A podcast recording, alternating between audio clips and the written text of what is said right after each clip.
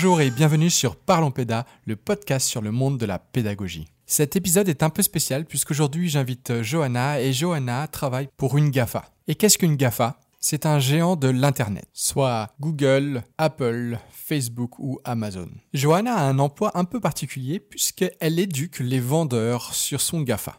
Je trouvais cela étonnant et c'est pour ça que je l'ai invitée. Elle va nous expliquer concrètement quel est son travail, les valeurs que porte ce GAFA et comment une grande compagnie internationale réutilise des outils que nous utilisons tous les jours dans le milieu éducatif. Sur ce, bonne écoute.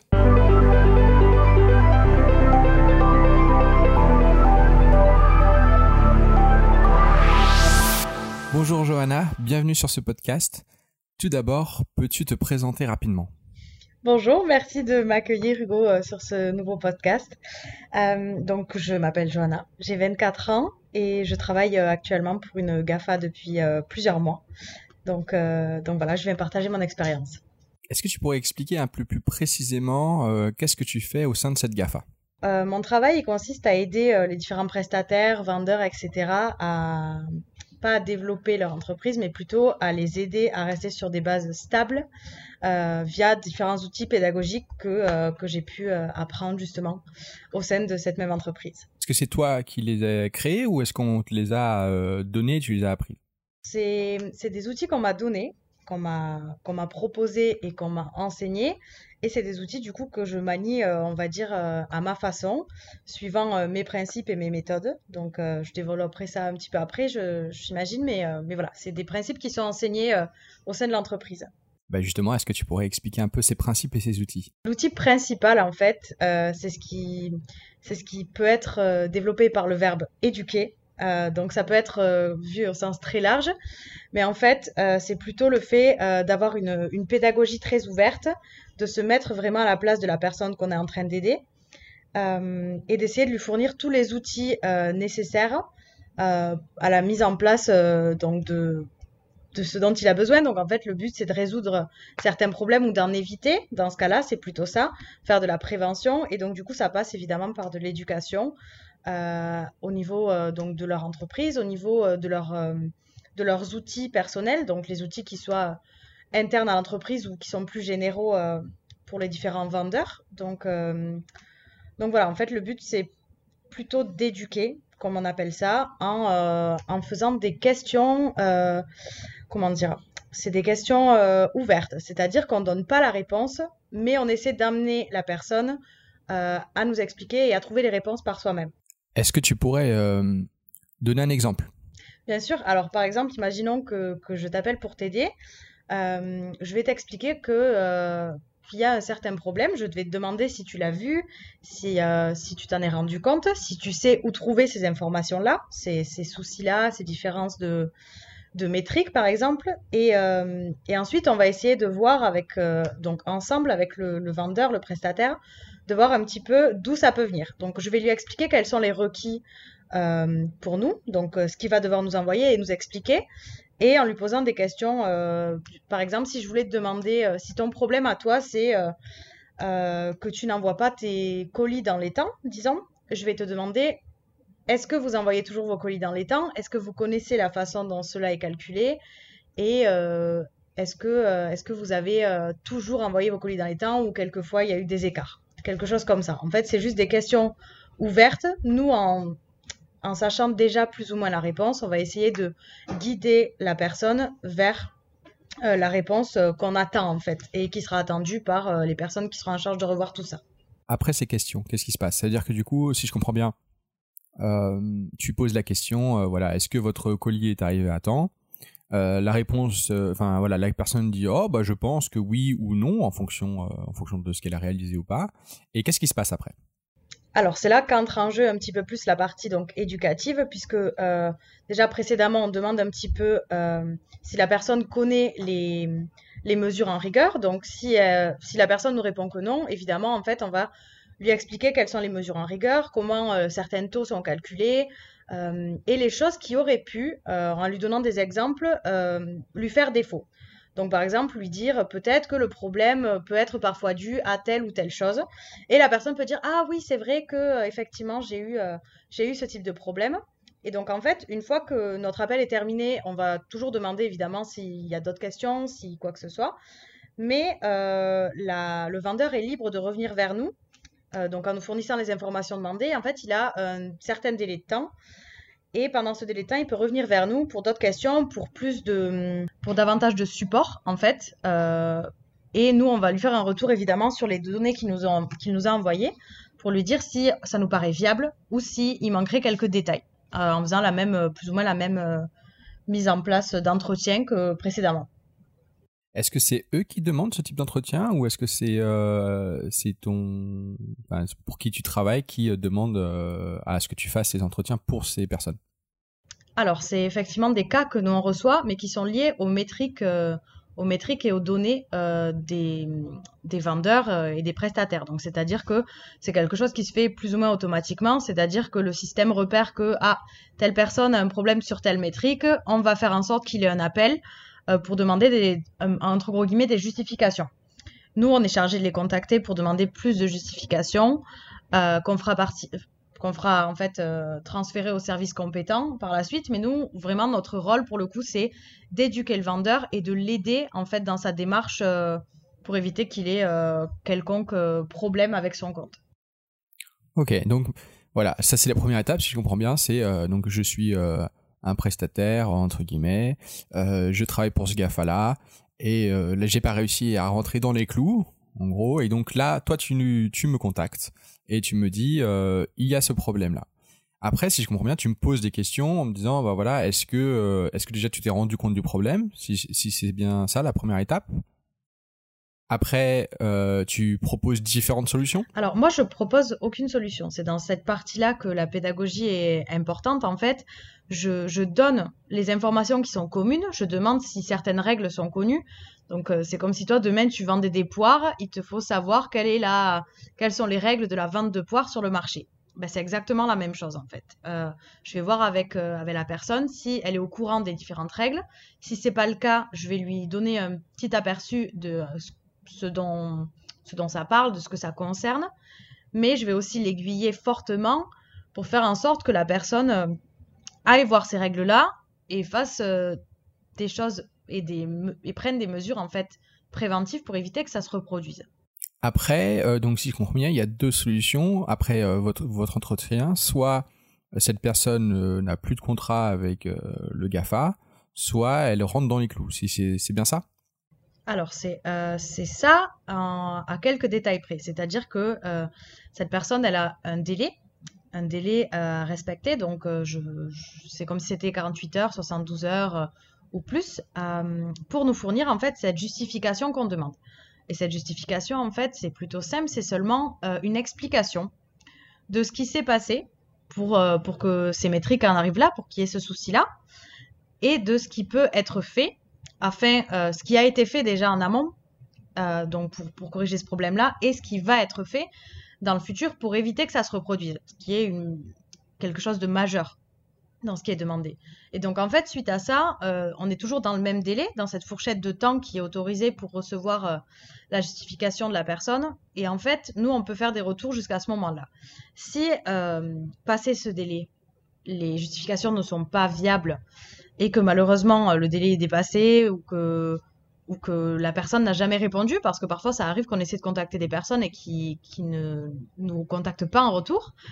Malheureusement, ça peut entraîner une perte, euh, une perte de privilèges de vente ou de d'action sur le compte, effectivement. Et toi, t'en penses quoi de tout ça?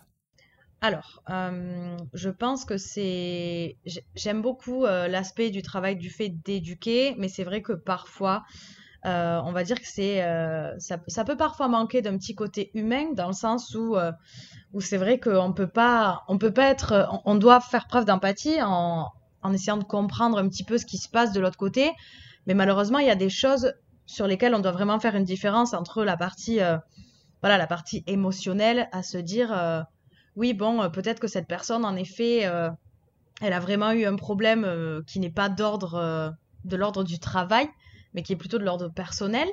Mais malheureusement, c'est quelque chose que, justement on nous apprend en fait à, à, gérer, puisque en fait l'émotionnel, c'est pas qu'il a pas de place, c'est que il doit pas en avoir beaucoup. On doit avoir assez de compassion et, voilà, pour pouvoir comprendre la personne qui est en face de nous, mais en même temps, on doit quand même garder un côté professionnel pour être capable de prendre des décisions euh, suivant euh, en fonction de, de ce qu'on a devant les yeux, c'est-à-dire de performances qui ne respectent pas les contrats ou les, les engagements de la personne qu'on a en face de nous.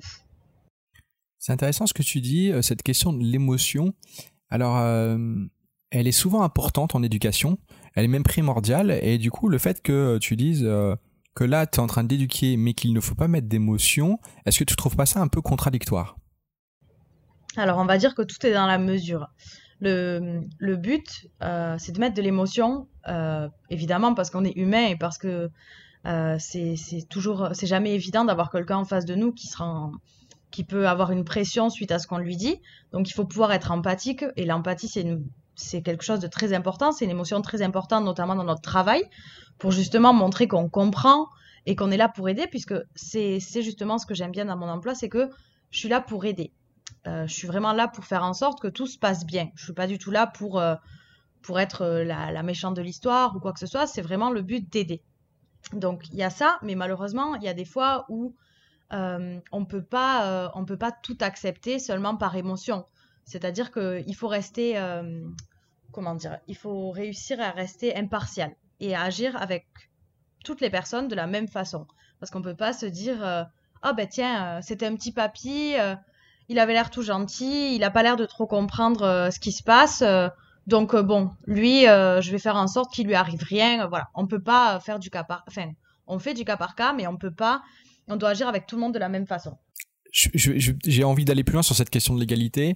Alors c'est parce que en fait en, en, en animation euh, cette question elle se pose aussi euh, souvent. Alors euh, je, fais un peu le parallèle mais mais c'est parce que j'entends souvent des stagiaires dire il faut être égaux avec les enfants. C'est-à-dire que chaque voilà si un enfant a besoin de plus de câlins que l'autre, il faut quand même donner le même nombre de câlins que ce soit un enfant ou l'autre. Euh, et là, moi, je m'interroge souvent en me disant, est-ce que euh, il faut être euh, égal ou est-ce qu'il faut être équitable? Alors après, tout ça, ça fait partie, je pense, de l'éthique de chacun parce que il y a certaines, enfin, l'éthique et, le côté plus sentimental et, et, la vision de chacun, je pense, c'est quelque chose de très personnel. Mais de mon point de vue, il faut aller dans la juste mesure. C'est-à-dire que, évidemment, suivant, suivant le ton de la personne en face, on n'aura pas les mêmes réactions. Et oui, je, évidemment, parfois on peut se dire, euh, bon, cette personne, elle a pas l'air d'être très enjouée, elle a pas l'air d'avoir, euh, j'ai l'impression que je l'embête. Euh, pourquoi est-ce que je m'embêterais moi à l'aider? Mais c'est là, en fait, qu'il faut parler, en fait, d'égalité dans le sens où il faut, il faut proposer le même service à tout le monde. et l'équité, en fait, on va dire qu'on la retrouve dans le sens où comment dire, le, service est personnalisé aussi. Je veux dire, on ne peut pas euh, sortir le même, euh, le même blabla, les mêmes, euh, les mêmes, chaque cas est différent. Mais, mais après, je pense que c'est plutôt personnel à chaque, à chaque spécialiste, à chaque personne qui a en face de soi des vendeurs et qui ont besoin d'aide. Mais, mais voilà, de mon point de vue, c'est vrai que c'est assez personnel et ça touche un peu à l'éthique de chacun. C'est aussi cette question de l'éthique, elle est importante euh, elle me questionne vraiment sur, euh, sur ton travail dans le sens où euh, éduquer, c'est aussi amener des valeurs, poser des valeurs. Et là, du coup, j'arrive pas, je n'arrive pas à voir quelles sont ces valeurs-là. De notre côté ou plutôt du côté, du côté de ce qu'on fait avec la personne? Des deux. D'accord. Donc, pour, pour ce qui est de la partie d'enfance, en fait, les valeurs, les valeurs qui sont, qui prônent, on va dire, c'est vraiment de proposer la meilleure expérience aux acheteurs. Donc évidemment, euh, pour proposer la meilleure expérience, on a besoin que les personnes et les prestataires que nous on a, ils soient au courant de tout ce qui, tout ce qui touche à leur, euh, à leur entreprise, à leur vente, etc. Et donc c'est dans ce sens-là que nous on va les éduquer et faire en sorte que. Euh, après, ça se joue aussi sur le côté donc de, de transmettre des valeurs de, bah, d'autonomie évidemment parce que il n'y a pas a pas que deux personnes à gérer, il y en a plutôt des milliers voire des millions parfois, suivant les plateformes. Donc ça fait, euh, c'est plutôt ce côté-là qu'on veut transmettre. Et pour, euh, pour ce qui est de, de, notre côté, en fait, le, côté plus, plus, plus éthique, en fait, euh, c'est vrai que euh, personnellement, c'est toujours, c'est toujours euh, mon avis que je vais donner parce que je parlerai pas en nom des autres, mais je pense que le côté éthique, on le retrouve dans le sens où le but, c'est d'aider, en fait. Et à la fin de la journée, il faut pouvoir se dire qu'on a fait tout ce qu'on pouvait pour aider la personne. Que ça ait marché ou non, parce qu'on ne peut pas gérer les choses à la place de la personne qu'on a en face.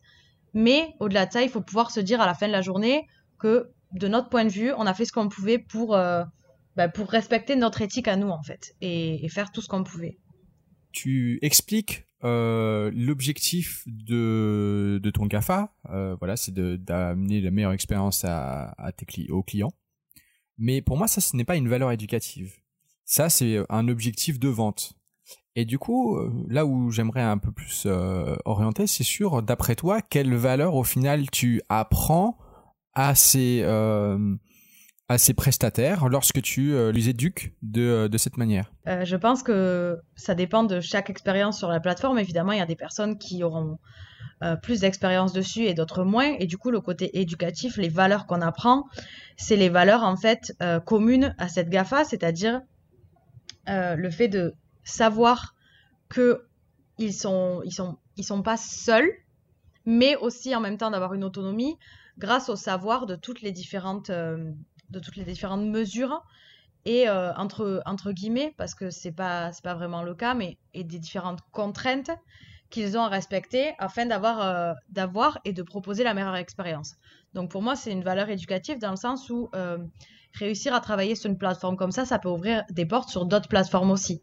Et donc, en, en étant, dans, en étant éduqué sur quelque chose qui est très régulé, ça peut permettre aussi d'avoir plus de facilité et de, en fait, de comprendre pourquoi c'est autant régulé. Est-ce que, euh, est-ce qu'il y a d'autres valeurs qui sont aussi euh, un peu plus sous-entendues, qui pourraient être euh, posées? Alors, je veux pas t'orienter, hein, mais j'essaie quand même très fortement de t'orienter. Alors, est-ce que tu as une idée, toi? Tu as l'air d'avoir une idée. J'aimerais, j'aimerais en fait comprendre euh, en quoi une entreprise, euh, une entreprise, euh, une multinationale, pourquoi elle utilise cet outil? Pourquoi à un moment elle décide d'utiliser cet outil, qui est un outil assez exceptionnel hein, C'est clairement un outil pédagogique qui fonctionne très bien, qui est souvent utilisé par les éducateurs et éducatrices. Et pourquoi à un moment une entreprise décide de l'utiliser si ce n'est pour faire adhérer des personnes qui travaillent à ses propres valeurs? Et c'est là où moi, ça m'interroge sur ces, valeurs-là. Alors, il y a la rigueur, effectivement, mais est-ce que tu n'en vois pas d'autres? C'est aussi de la, entre guillemets, de la fidélité, parce que si tu décides de travailler avec euh, une certaine entreprise, tu décides, euh, comme on a dit précédemment, en fait, d'accepter certaines conditions et de les respecter. Donc là, c'est là que vient la rigueur, mais aussi euh, le fait de, comment dire, de, voilà, le côté fidélité, en fait, d'expliquer que tu c'est ce que tu as c'est ce que tu signé, c'est ce que tu as voulu et c'est ce que tu, tu, vas donner tout ce que tu peux en fait euh, pour essayer d'arriver aux objectifs parce que c'est des objectifs qui sont communs au final. Et cette fidélité, est-ce que tu trouves qu'elle est dans les deux sens? Pas forcément. Alors pourquoi apprendre pourquoi apprendre une valeur euh, si on la on la fait pas soi-même? Alors ça, ce serait peut-être pas à moi qu'il faudrait la demander, effectivement, mais euh, alors je pense qu'elle est. Alors je te, je te, pose la question, bien sûr, enfin, avant de, que tu, tu continues. Euh, c'est bien évidemment, euh, je sais que tu n'es pas euh, ce GAFA-là, mais c'est plutôt euh, pour voir ton point de vue par rapport à ça. Alors, je pense que c'est toujours pareil. Moi, je pense qu'il y a toujours de la mesure. en fait, cette notion de fidélité, tu peux la demander donc à la personne qu'on a en face. La personne, elle va décider d'être fidèle à la GAFA parce que la GAFA, elle a une certaine image. Elle, a, elle, a, elle peut en fait donner et offrir différentes choses à ce vendeur, à ce prestataire qu'il n'aurait pas sans la GAFA. Dans l'autre sens, c'est un petit peu différent, c'est-à-dire que la GAFA, elle a des milliers de prestataires, elle en a même des dizaines de milliers, des centaines de milliers.